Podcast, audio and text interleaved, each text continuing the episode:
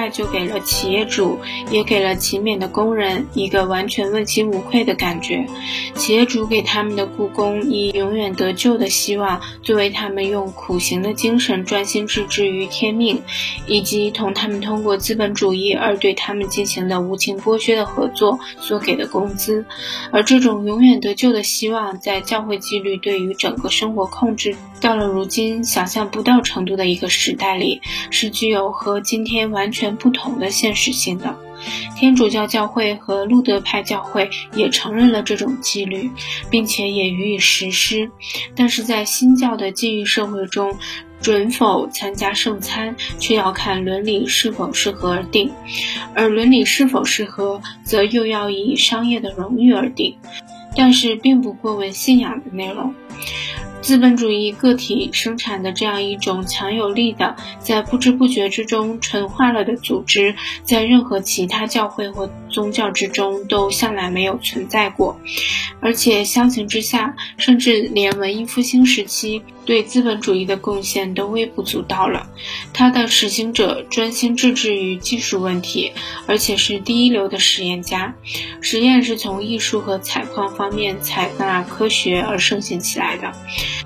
但是，文艺复兴的世界观虽然并不像宗教改革的革新那样改变了人的灵魂，却在很大程度上决定了统治者的政策。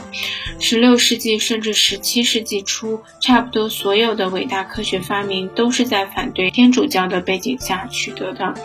哥白尼是一个天主教徒。而路德和梅兰克顿却摒弃了他的发明。科学进步和新教绝对不可混为一谈。天主教教会固然有时阻碍了科学进步，但新教的各禁欲苦行派却一直倾向于不跟科学打交道，除非在事关日常生活的物质需要的情况下。但在另一方面，把科学提供给技术和经济学却是新教的特殊贡献。现代经济人道主义的宗教根底已经枯竭，如今天命的观念在世界上已经成为残渣，禁欲的信仰已经被一种悲观的，虽则并不是苦行的世界观所取代。这种世界观，正如孟德维尔的《蜜蜂的预言》所描述的那样，认为私人的罪恶在一定条件下是有益于公众的。随着各派原有的巨大宗教感化力的烟消云散，相信利益一致的启蒙运动的乐观主义，在经济思想领域中就作为新教的禁欲苦行主义的继承者而出现。它变成了18世纪后期和19世纪初期的王公、政治家。和作家的指导原则，经济伦理在禁欲苦行主义的背景下勃兴起来，但是它已经丧失了它的宗教意义。